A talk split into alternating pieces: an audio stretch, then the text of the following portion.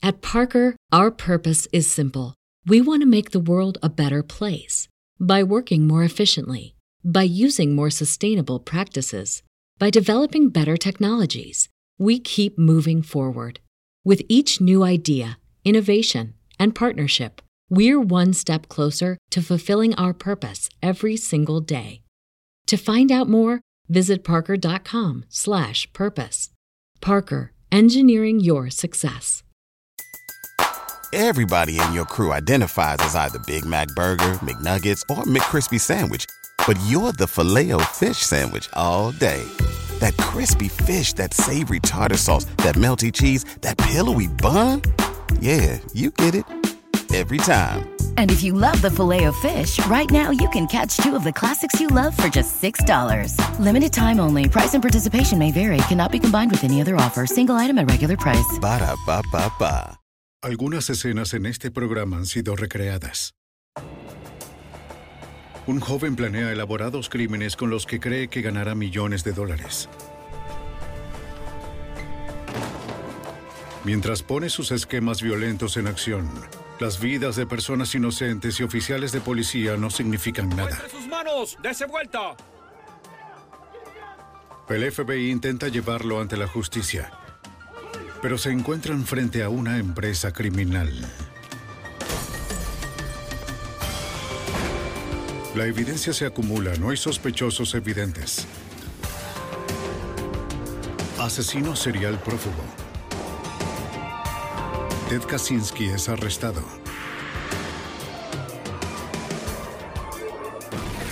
Fugitivo a un prófugo.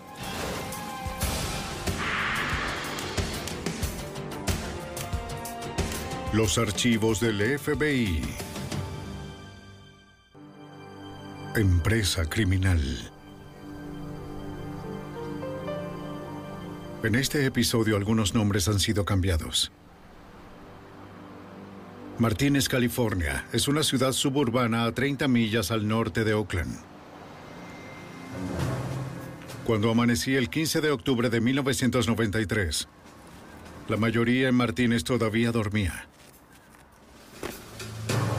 Nadie notó la figura oscura que se arrastraba por la azotea de un banco del centro.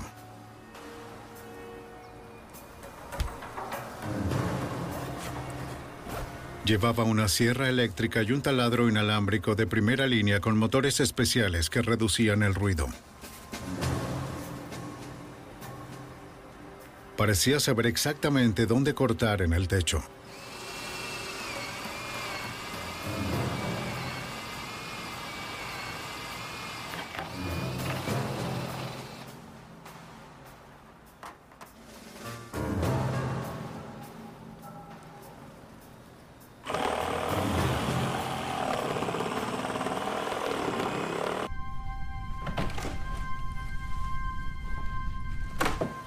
El enmascarado violentó una falla en el sistema de seguridad del banco. La alarma no pudo detectar movimiento en el espacio de acceso entre el techo y el techo del banco, lo que le permitió moverse libremente.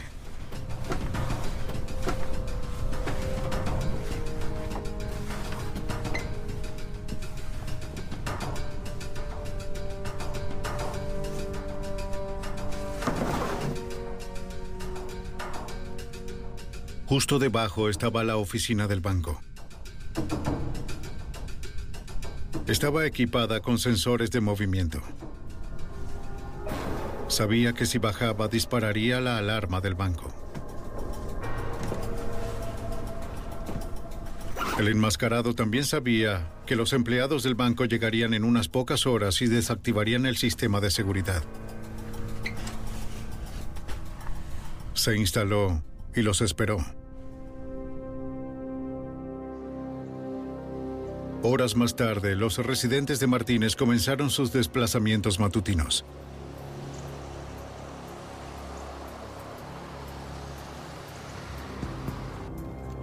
A dos millas del Banco de Martínez, en la ciudad de Pleasant Hill, una operadora de policía respondió a una llamada de emergencia aparentemente no relacionada. Quien llama informa. Alguien vio a dos hombres hispanos entrando al supermercado con armas en sus cinturones. Copiado, dos, 20 y fuera. Fue justo antes de las 9 de la mañana. El oficial de policía de Pleasant Hill, Bob Lauderdale, respondió al supermercado. M1, ¿quién reporta? Aún está en línea. Mi despachador informó que la persona que hizo la llamada lo estaba haciendo desde un teléfono público directamente al otro lado de la calle de la tienda. Acaba de colgar. Dijo que su nombre es Kyle Ferrell. Noté a un hombre adulto negro parado frente a la cabina telefónica.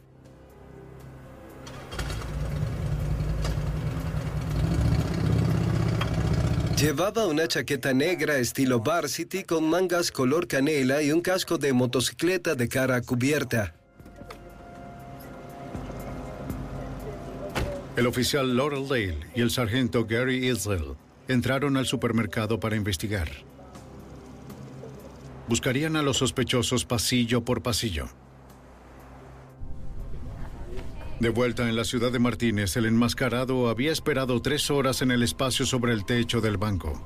En un par de semanas. Los empleados del banco se preparaban para abrir al público. Desactivaron la alarma al llegar. Hola, ¿qué Hola. tal las vacaciones? Increíbles. Sí, Sí, es bueno estar de vuelta. es bueno en la estar de vuelta en la oficina. No, en El realidad. enmascarado vio a un cajero ingresar su código de acceso a la sala de cajeros automáticos, donde llenaría las máquinas con efectivo. Era su señal para una entrada dramática. ¡Las manos en alto! ¡Vamos! La puerta se cerró automáticamente detrás del cajero. ¡Puerta! ¡Abre la El ladrón amenazó con matar a su compañero si no abría la puerta. Luego, él mismo la abrió. La gerente del banco estaba en la sala de descanso. Escuchó la conmoción y los cristales rompiéndose. ¡Pon el dinero en la bolsa! ¡Ayúdala! ¡Deprisa! ¡Pon el dinero en la bolsa! Se escabulló y llamó al 911. ¡Deprisa! ¡El dinero en la bolsa! ¡Vamos! Reporte de un 211 de banco en curso. 6678. La operadora alertó a la policía de Martínez. El gerente del banco informa que escuchó a alguien en la otra habitación gritando levanten las manos a sus cajeros. Todas las unidades disponibles corrieron al banco con sus sirenas apagadas.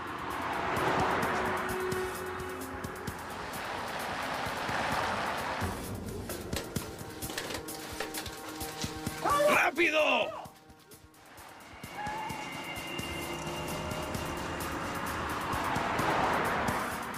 ¡El dinero en la bolsa! ¡Rápido! ¡Rápido! ¡Pongan el dinero ahí! El ladrón se fue con una mochila llena de dinero. Pero para conservarla tendría que evadir a la policía de Martínez.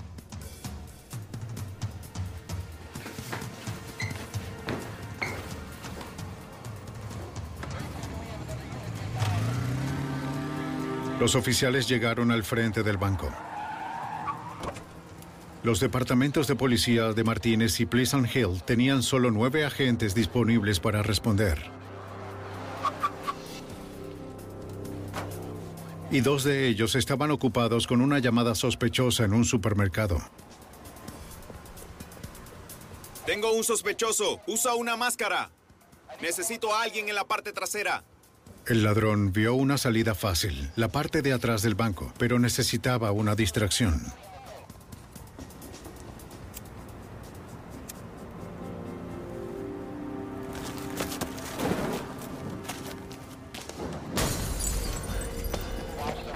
Lanzó una bomba de fuego hacia nosotros.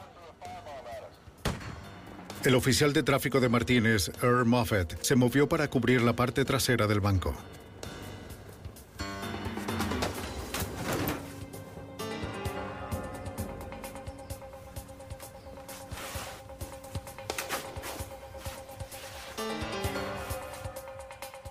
En sus 10 años de servicio en la fuerza, esta sería la primera vez que el oficial Moffett dispararía su arma. Me estaba disparando y estaba a solo 18 metros de distancia, así que lo que pasaba por mi mente era un caos. Mientras continuaba la batalla, la policía de Pleasant Hills aún investigaba la llamada al 911 sobre dos hombres armados que ingresaban al supermercado. ¿Los últimos minutos? No, señor. Ningún empleado vio nada fuera de lo normal. ¿No ha visto a alguien así recientemente? No he visto nada. Solicito respuesta. Muy bien. De ayuda mutua de Pleasant Hill lo antes posible. Oye, Bob, tenemos que irnos. El oficial Laurel sospechó de inmediato. Al no poder localizar a nadie que coincidiera con la descripción, pensé que el robo a un banco en Martínez era mucha coincidencia. El Martínez, el sospechoso de robo a un banco, continuó su tiroteo con el oficial Moffett.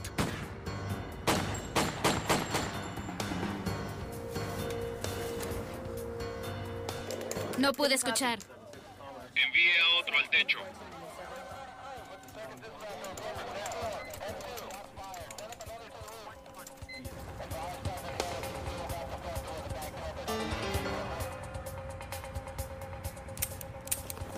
Con su arma vacía, el oficial se vio obligado a recargar. El pistolero aprovechó el tiempo a su favor.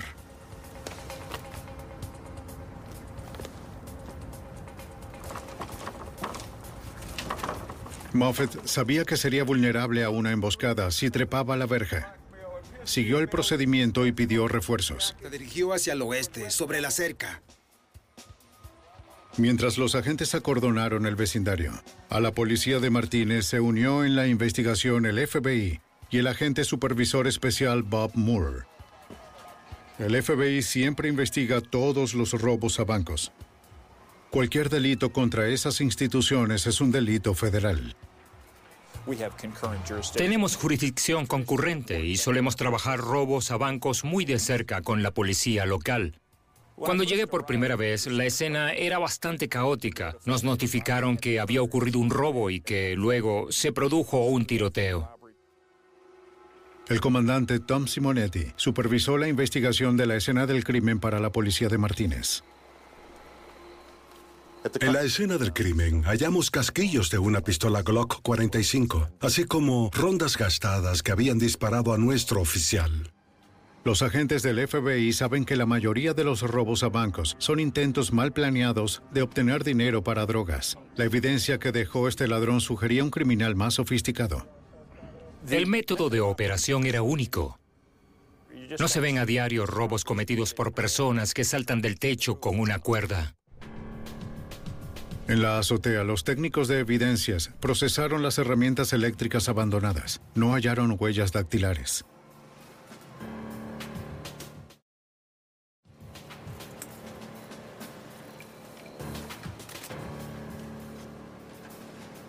Los agentes entrevistaron a los empleados del banco sobre su traumática experiencia. Describieron al ladrón como un hombre afroamericano musculoso con una chaqueta roja. El robo bancario promedio logra solo 3 mil dólares. El gerente del banco determinó que el ladrón escapó con más de 35 mil dólares. Y al sacarlo de la sala de cajeros automáticos no se colocaron paquetes marcados con el dinero. Los técnicos no hallaron huellas dactilares, pero descubrieron una huella de zapato sobre el escritorio en el que cayó el ladrón. Mientras se procesaba la escena del crimen, la policía de Martínez revisó el vecindario detrás del banco en busca del sospechoso enmascarado. Pronto hallaron su rastro. Estaba marcado por billetes de 20 dólares que habían caído de su mochila.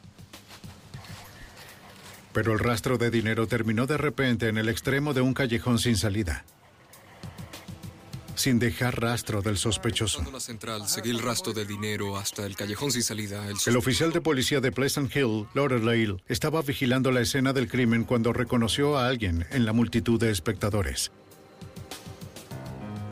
De repente me di cuenta de que el primer sujeto que había visto haciendo la llamada al 911 ahora estaba de pie en un grupo de personas que observaban las actividades por el robo del banco. Pensé que era demasiada coincidencia ver al mismo sujeto en el centro comercial y que ahora estuviera en el robo al banco en Martínez. Abordé al sujeto para identificarlo y averiguar qué estaba haciendo en el área. ¿Qué está haciendo hoy por aquí usted? El oficial sabía que la persona que llamó al 911 en el supermercado le dio a la operadora el nombre de Kyle Farrell. Ahora el hombre dijo que su nombre era Ural Wills. Solo a la vuelta de la esquina. Muy bien. No quería interferir. Fue lo suficientemente sospechoso para que el oficial Lauderdale le solicitara al hombre ir a la estación de policía para un interrogatorio. Para mi sorpresa, el sujeto fue muy colaborador y no tuvo problema en ir a hablar con los detectives de Martínez. El hombre entregó a la policía de Martínez una licencia de conducir que parecía confirmar que su nombre era Ural Wills. Una revisión de su historial reveló que tres años antes, en 1990, fue arrestado por un robo a mano armada en un supermercado en Oakland, pero luego fue absuelto.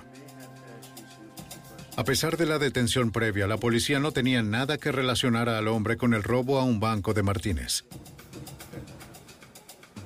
No tuvieron más remedio que liberarlo.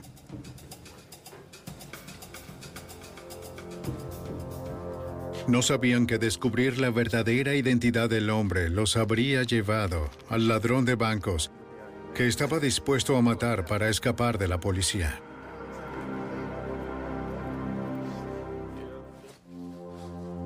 En Martínez, California, un ladrón de bancos amenazó la vida de sus empleados hasta que obtuvo lo que buscaba. 35 mil dólares en efectivo destinados a los cajeros automáticos del banco.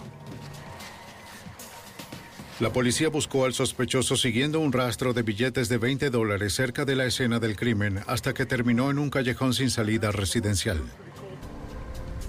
Para el agente especial supervisor del FBI, Bob Moore, el final del rastro fue en sí mismo una pista. Muy bien, aún no lo tenemos, seguimos esperando. El rastro de 20 dólares terminó allí, así que al principio asumimos que hubo un vehículo de escape en algún lugar cerca de ese extremo, en esa calle sin salida.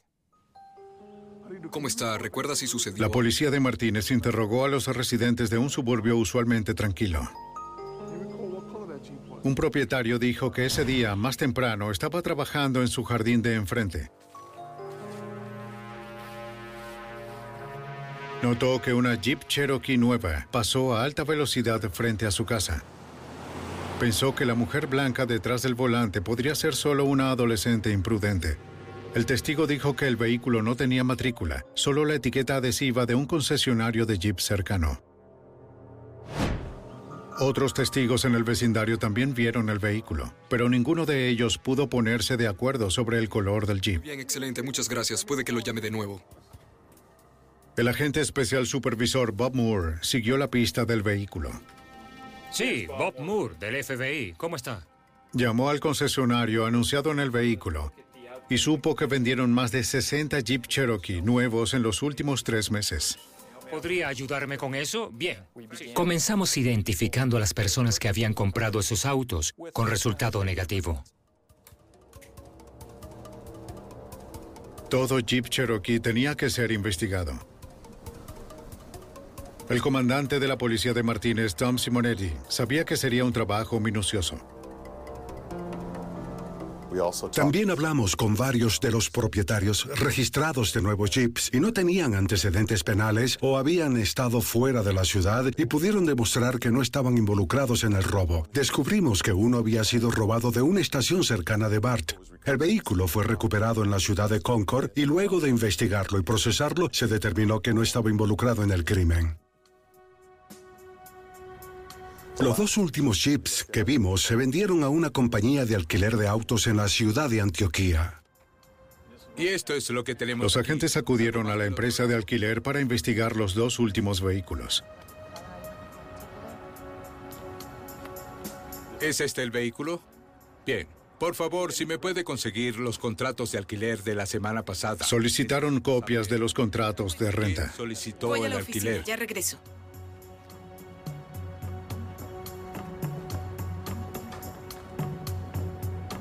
Aquí están los expedientes. Supieron que uno de los jeeps fue alquilado el día anterior al robo y regresó la noche siguiente. Y el nombre en el contrato era Ural Wheels. El nombre utilizado por el motociclista en el estacionamiento del Banco de Martínez, que también era el mismo hombre que la policía vio hacer una llamada al 911 cerca de un supermercado en Pleasant Hill. La policía de Martínez tenía que aclarar cómo simultáneamente Ural Wells podría haber huido del área en un jeep y ser visto en el estacionamiento del banco como un espectador.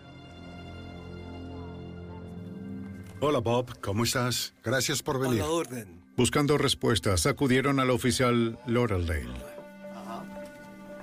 Dale un vistazo a estas. Cuando le presenté la foto de Ural Wills, en la alineación al oficial Laurel Dale, identificó a una persona diferente como Ural Wills. Laurerdale seleccionó la foto de Doug Jones, un conocido criminal asociado con Ural Wills. ¿Este? Es él con seguridad. Revisando la historia criminal del señor Wills, determinamos que tenía un cómplice que había cometido varios crímenes con él. Los detectives creyeron que el cómplice de Doug Jones se hizo pasar por Wills en la escena del robo para despistar a la policía. La información que tenemos nos lleva a este... Entonces tomaron a Wills como su primer sospechoso. Para los agentes estaba claro el por qué Jones hizo la llamada mientras el robo estaba en progreso. Sí, es con quien hablé. El plan incluía el intento de crear una distracción de la policía, haciendo una llamada al 911 del Departamento de Policía de Pleasant Hill. La policía de Martínez realizó un chequeo más detallado de los antecedentes de Ural Wills. Hablaron con los detectives de Oakland, que lo detuvieron tres años antes por el robo a un supermercado. Expresaron su frustración de que luego fuera absuelto.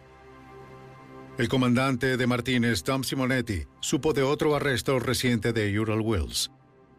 Descubrimos que el señor Wills había sido arrestado por la patrulla de carretera de California por portar una pistola Glock cargada. La policía de Martínez descubrió que el ladrón del banco también había usado una pistola Glock.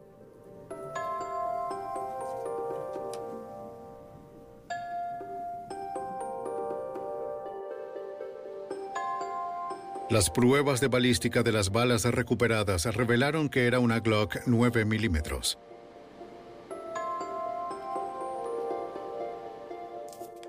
Los investigadores de Martínez también conocieron por criminales informantes de Oakland que Wills con frecuencia se aprovechaba de otros criminales. Había realizado varios robos a mano armada a conocidos traficantes de droga en la ciudad de Oakland, lo que nos llevó a creer que nos enfrentábamos a alguien que no tenía miedo o era muy descarado en su actividad criminal. Los mismos criminales informantes dieron a la policía una visión de los métodos de operación de Ural Wills. Dijeron que con frecuencia usaba conductoras femeninas para escapar porque Wills pensaba que eran menos sospechosas para la policía. El hecho de que una mujer iba tras el volante del jeep era consistente con la historia criminal de Wills. A partir de los contratos de alquiler de autos, los agentes pudieron rastrear los registros financieros de Ural Wills. El Jeep Cherokee había sido pagado por Wills con una tarjeta de crédito. Determinamos mediante citaciones que la tarjeta de crédito había sido emitida por una cooperativa de crédito en Berkeley. Detective Niles de la policía de Berkeley. También se enteraron que Wills tenía una cuenta de ahorros en la cooperativa de créditos, pero no hallaron depósitos por montos inusuales que pudieran vincularse con el robo a un banco de Martínez. Les pedimos a los empleados de la cooperativa de crédito que si lo veían en sus oficinas, llamaran al departamento de policía de Berkeley. Muchas gracias. Aún sin ningún depósito bancario sospechoso, los agentes y el comandante de la policía de Martínez, Tom Simonetti, creían que la evidencia implicaba a Wills en el robo al banco. Wills tenía un apartamento en Antioquía, California, 32 kilómetros al este de Martínez. Con base en la información recabada por el Departamento de Policía de Martínez, el FBI y el Departamento de Policía de Antioquía, pudimos obtener una orden federal para registrar el apartamento del señor Wills. Treinta días después del robo al banco, agentes del FBI y un equipo SWAT de la policía se prepararon para ejecutar la orden de registro en el apartamento de Wills. Sabían que ya había disparado 10 veces contra un oficial de policía de Martínez. El equipo SWAT sospechaba que Wills dispararía de nuevo. Agentes del FBI y el equipo SWAT de la policía de Martínez estaban cumpliendo una orden de registro en un apartamento que pertenecía al sospechoso de robo a un banco, Ural Wills.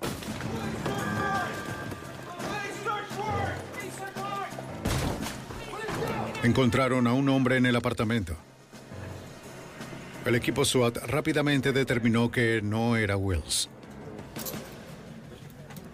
Lo identificaron como Duke Jones, quien era un cómplice criminal conocido de Ural Wills, así como su compañero de habitación.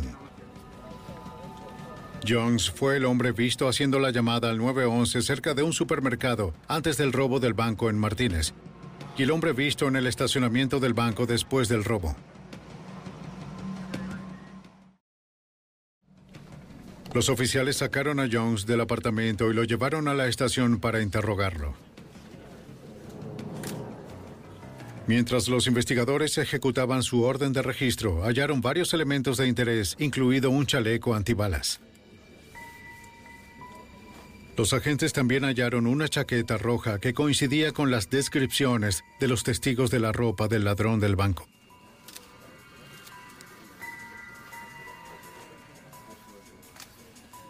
En el dormitorio identificaron un par de zapatos deportivos del tipo usado por el ladrón. Hallaron una pista aún más reveladora dentro de uno de los zapatos. Tiene mucho efectivo. Tres mil dólares, todo en billetes de 20 dólares. El dinero robado del Banco de Martínez también estaba completo en billetes de 20 dólares. Los zapatos fueron enviados al laboratorio donde las suelas podrían compararse con una huella de zapato recuperada del robo del Banco de Martínez. Los detectives también descubrieron facturas de hospital, lo que sugería que Wills resultó lesionado el día del robo al banco. El comandante de la policía de Martínez, Tom Simoneri, lo siguió. Al contactar al doctor en el hospital, nos dijo que el señor Wills le había dicho que se resbaló en el piso mojado de una tienda de comestibles y se rompió el pie. El médico, sin embargo, señaló que la lesión era más consistente, con un impacto fuerte, en particular un impacto directo al caer hacia abajo o caer de algo. Wills quedó aún más vinculado al crimen cuando los analistas confirmaron que uno de los zapatos encontrados en su apartamento coincidía con la huella de zapato tomada en la escena del robo de Martínez. En la estación de policía, los agentes interrogaron al compañero de cuarto y criminal asociado de Wills, Duke Jones. Por sospechosas que fueran las acciones de Jones, la policía no podía acusarlo de un delito ni hacerlo hablar. Si Jones sabía dónde se escondía Wills, no se lo decía a los investigadores. No sé dónde está. La mayor frustración en este caso era tratar de localizar al señor Wills luego de que supo que lo buscábamos. 222, adelante. Habíamos revisado su residencia, contactado a todos los que lo conocían y no había duda de que él sabía que estábamos tras él. Los agentes sabían que Wills era un criminal de carrera y estaban seguros de que volvería a atacar. Pasaron casi un mes buscando en los vecindarios del área de la bahía que se sabía que Wills frecuentaba. No hallaron rastro del violento fugitivo.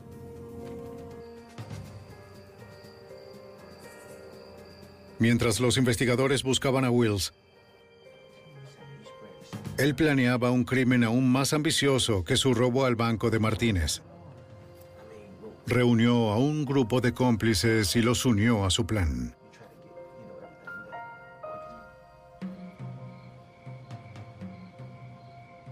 Cuatro días antes de Navidad en 1993, los cómplices de Wills acudieron a la casa del dueño de una joyería en Antioquía, California, Gene Mayer, y su esposa Ruth. Se hicieron pasar por detectives investigando un fraude de tarjeta de crédito. En cuanto les abrieron la puerta, revelaron su propósito siniestro. ¡Quieto, quieto! ¡No se mueva! ¡Al suelo! ¡Ahora! ¡Al suelo! ¡Abajo! ¡Al suelo! ¡Tírese al suelo! ¡Usted también tírese al suelo! ¡Cállese! Quédese quieto y no saldrá lastimado. ¡Cállese! ¡Cállese! Dos ataron a la pareja con cinta adhesiva. Mientras un tercero se movió a la parte trasera de la casa a buscar la caja de seguridad. Tienen que permanecer en silencio, no se muevan, no les haremos daño. ¿Tienen caja fuerte? Bueno, vamos. Levántese, levántese, levántese. El hombre dijo a Jean Mayer que secuestrarían a su esposa. ¡Muévete, prisa! ¡Vamos, inútil, muévete! Dijeron que telefonearían con detalles sobre cómo podría recuperarla. Mayer no podía hacer nada mientras los cómplices de Ural Wills se fueron con su esposa y una caja fuerte llena de joyas.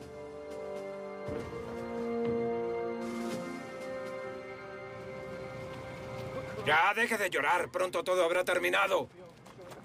Usaron la camioneta del señor Mayer como vehículo de escape. ¡Entre ahí! ¡Vámonos!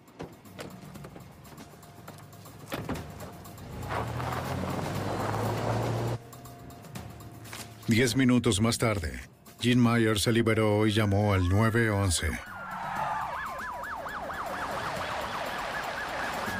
La policía de Antioquía respondió. La escena fue supervisada por el sargento Scott Wilford. Cuando llegué a la residencia de Mayer, los oficiales estaban en proceso de acordonar la escena del crimen con cinta y barreras policiales. Ingresé en la residencia y Jean Mayer, que estaba en interrogatorio, estaba muy afectado. Tienes que hacerlo. Los detectives trataron de enfocar al señor Mayer en describir a los secuestradores de su esposa, pero solo les dio una breve mirada. Está bien, correcto, está bien. ¿Qué se llevaron? ¿Lo sabe? Mientras los detectives procesaban la casa en busca de evidencia, descubrieron una nota de rescate. Uno era blanco, otro era... Myers nunca vio irse a los secuestradores. La nota le advertía que no llamara a las autoridades. A Jean Mayer le preocupaba haber cometido un error llamando a la policía. Temía que los secuestradores tomaran represalias matando a su esposa.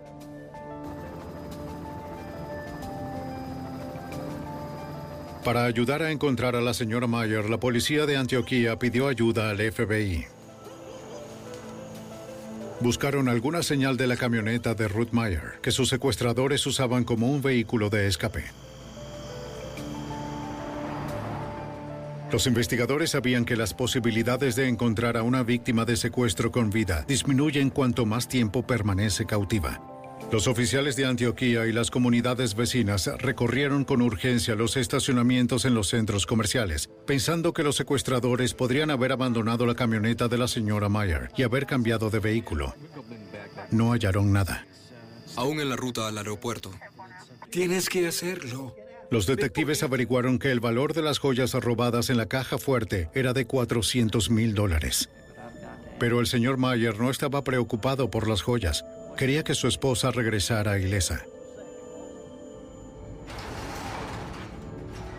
Con los ojos vendados durante el secuestro, Ruth Mayer no tenía idea de dónde estaba o de lo que sus raptores tenían guardado para ella. El sospechoso de robo de banco, Ural Wills, utilizó un equipo de cómplices para robar al dueño de una joyería y secuestrar a su esposa. Dentro de la casa de Mayer, la policía de Antioquía analizó la nota de rescate que dejaron los sospechosos.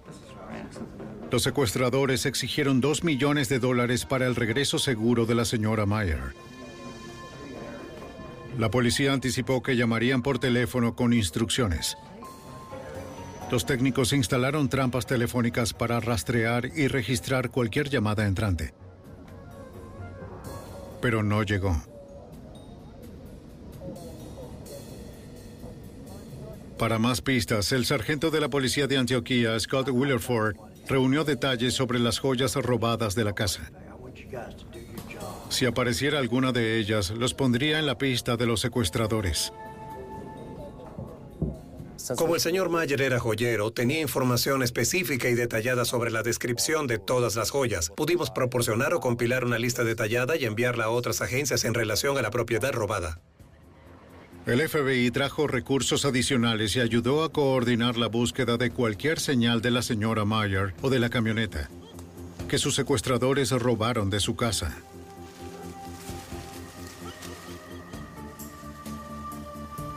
Para la mañana siguiente, los investigadores aún estaban peinando el vecindario de los Myers en busca de pistas.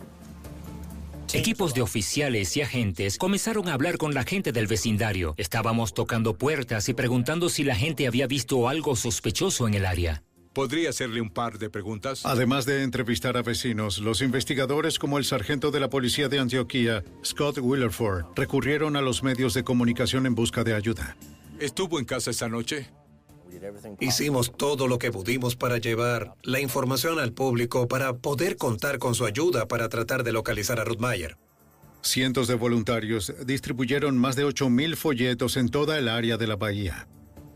Los folletos tenían fotos de la señora Mayer y una descripción de su camioneta. La estrategia pronto tuvo resultados. A pocas horas del secuestro, con la información enviada a las otras agencias, localizamos la camioneta robada. Los técnicos procesaron el vehículo en busca de evidencias. No hallaron nada útil.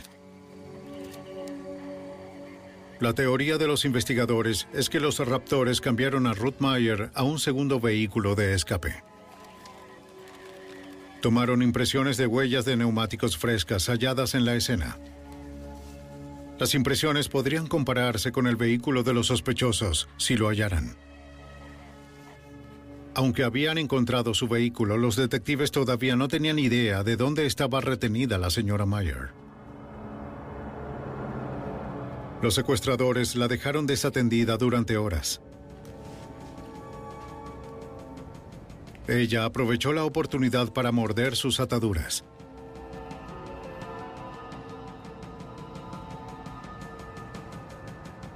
Meyer sabía que intentar escapar era demasiado riesgoso. En cambio, memorizó los detalles del garaje en caso de que alguna vez le pidieran que lo identificara.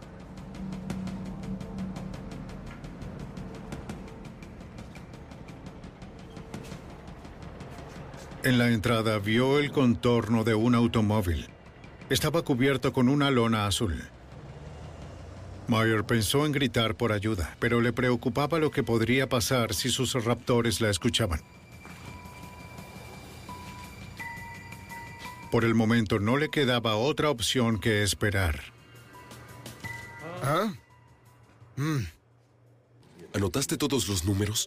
El señor Meyer pronto recaudó el dinero que esperaba traería a su esposa a casa.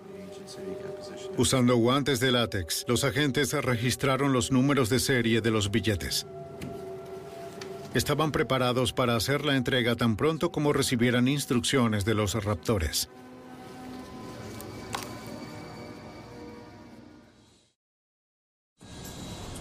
Dos días después del secuestro, la policía atendió una llamada de la cooperativa de ahorro de Berkeley.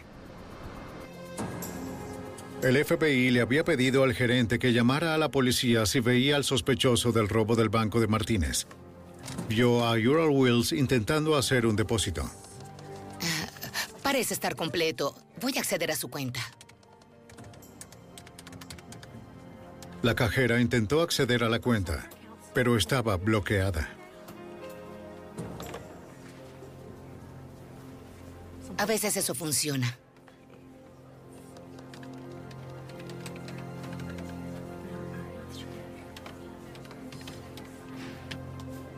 La policía de Berkeley llegó y se aproximó con calma. Pero Wills los vio.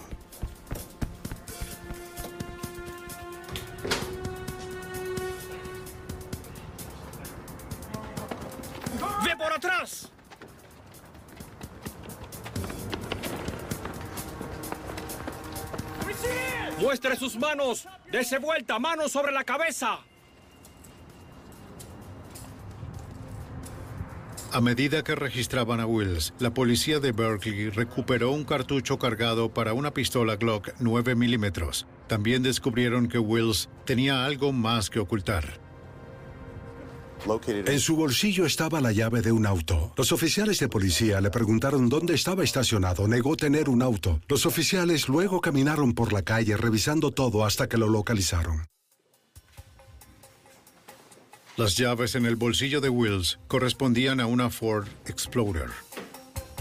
El agente especial supervisor del FBI, Bob Moore, buscó en el vehículo incautado pruebas que relacionaran a Wills con el robo al banco de Martínez.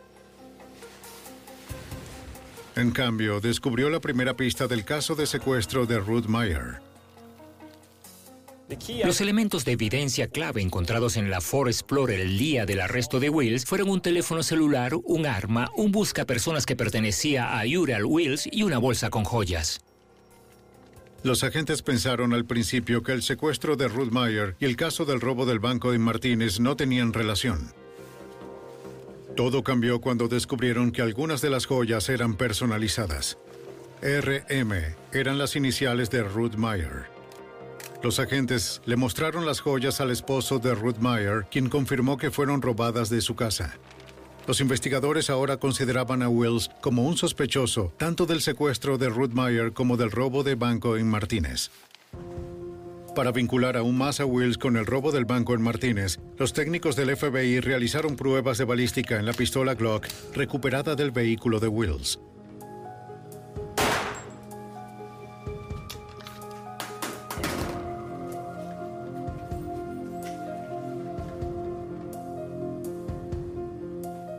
Compararon la prueba de la bala disparada por la Glock en el laboratorio con las balas recuperadas de la escena del crimen del banco en Martínez. Las pruebas indicaron que las balas no fueron disparadas por la misma arma.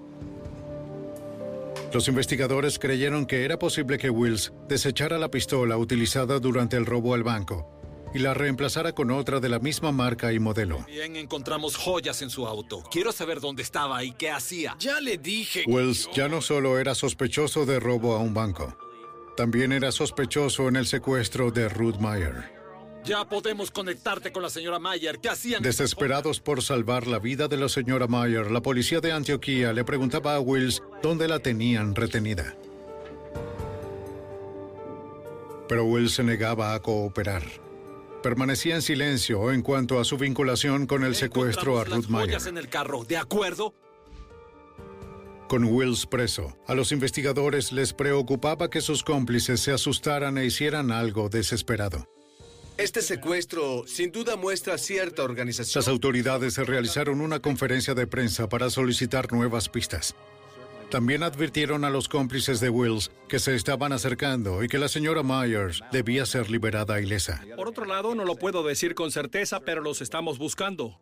Estaré aquí. No me dicen, nadie me dice nada. Al cuarto día de cautiverio de la señora Myers, en víspera de Navidad, el hombre que la custodiaba recibió instrucciones de los otros cómplices en el complot de secuestro.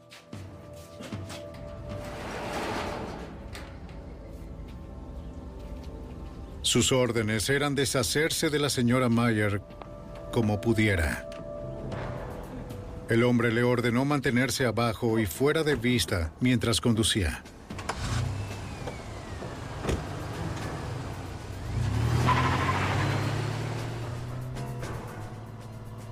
La señora Mayer no podía estar segura de si iba a vivir o morir. Se acabó. La víctima de secuestro, Ruth Meyer, había soportado cuatro días de cautiverio.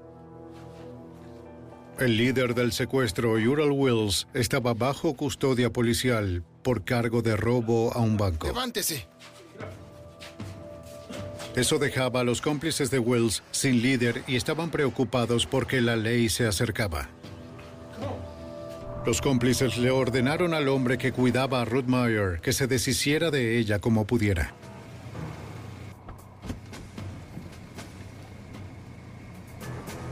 A 48 kilómetros al norte de su hogar en Antioquía, California, donde fue secuestrada, en un pueblo llamado El Sobrante. Los secuestradores decidieron deshacerse de la señora Meyer. ¡Vamos! Liberándola.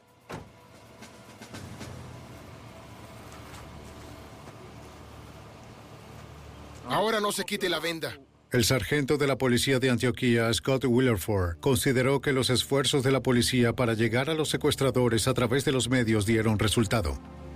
Sabían la gravedad del crimen, sabían que la presión estaba en marcha. Este era un caso nacional publicitado en ese momento y no sabían qué hacer. Era de un perfil tan alto que todos conocían los detalles y se vieron obligados a liberarla. Tenemos suficiente cantidad de... La noticia del regreso de Ruth Meyer llegó a los titulares y a los noticieros locales. Solo quiero decir que estoy muy feliz de estar en casa. Los investigadores interrogaron a la señora Mayer sobre su terrible experiencia. No sabía la ubicación en la que estuvo recluida y no podía describir a sus raptores. Aún así, ella proporcionó a los agentes importantes detalles. Fue capaz de usar sus sentidos mientras estuvo retenida en ese garaje y en realidad tuvo un recuerdo notable de mucho de lo que estaba ocurriendo en el área en la que estuvo retenida. Describió los sonidos que escuchó durante su cautiverio. Describió el sonido de los trenes que pasaban. Describió el sonido de los autobuses o vehículos diésel que reducían la velocidad como para dar un giro brusco. Ahora tenemos... Según la información obtenida de la señora Mayer, los investigadores buscaban una ubicación cerca de las vías del tren y de las principales líneas de autobuses. Utilizaron el teléfono celular incautado en el vehículo de Wills para delimitar la búsqueda. Los agentes obtuvieron rápidamente los registros de facturación del teléfono. Echemos un vistazo al mapa. Observa bien. En esta área y solo se dirigen hacia el este. Se concentraron en las llamadas que hizo Wills durante el secuestro de la señora Mayer. Pudimos rastrear el uso del teléfono celular y determinar dónde había sido usado la noche anterior, incluso en Antioquía, y también los números a los que llamó esa noche. Los investigadores descubrieron que las torres en el oeste del condado de Counter Coast detectaron la señal del teléfono celular de Wills la noche del secuestro. Comenzaron a buscar calles en el condado de Counter Coast donde se cruzaban las vías del tren y las principales líneas de autobuses. Con base en las observaciones de la señora Mayer, los agentes estaban buscando cualquier casa que tuviera un vehículo cubierto con una lona azul en el camino de entrada. Ubicamos la casa en San Pablo y solo a partir de la inspección visual fuera de ella coincidimos con los criterios y la descripción que Ruth Mayer nos dio.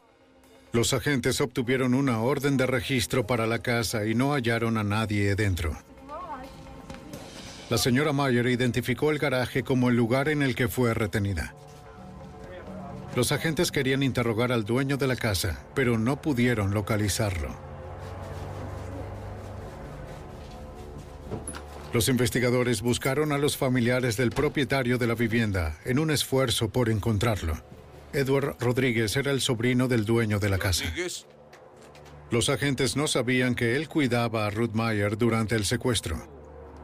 Pero Rodríguez creyó por error que los agentes lo estaban buscando y dijo que estaba a punto de entregarse. será usado en su contra en una corte de ley. Los investigadores encontraron a Rodríguez arrepentido por el papel que jugó en el secuestro y lo convencieron de cooperar. ¿Qué tal si lo señalas? En última instancia, el guardián confesó todo el crimen, la planificación y los detalles de la operación. Expuso el crimen completo. Rodríguez nombró a todos los conspiradores. ¿Alguien más en esta página? Dijo que Ural Wills planeó y dirigió la operación de secuestro. Los agentes corroboraron las declaraciones del guardián con los registros del teléfono celular de Wills. Más tarde detuvieron a todos los conspiradores. Brian Tomasello, uno de los hombres armados que irrumpieron en la casa de los Mayer, fue declarado culpable de los seis cargos de robo y secuestro y condenado a cadena perpetua. Edward Rodríguez fue declarado culpable de secuestro y robo. El jurado le dio una breve sentencia de ocho años porque liberó a la señora Mayer. Antes de que pudiera ser juzgado por el secuestro de Ruth Mayer, Ural Wills fue declarado culpable del robo a un banco en Martínez y fue condenado a 39 años. Los fiscales se enteraron de que Wells sufría de insuficiencia renal. Los doctores le dieron menos de 10 años de vida.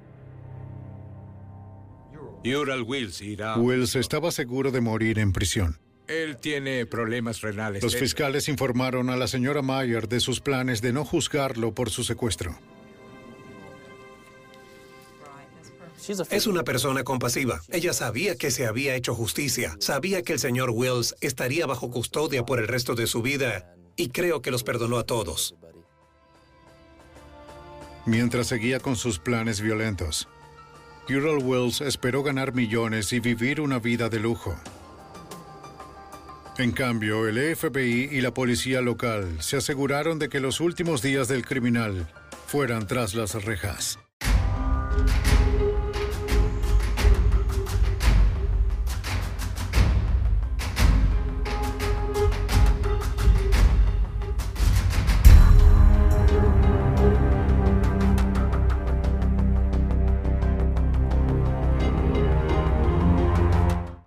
Parker, our purpose is simple. We want to make the world a better place by working more efficiently, by using more sustainable practices, by developing better technologies.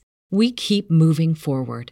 With each new idea, innovation, and partnership, we're one step closer to fulfilling our purpose every single day.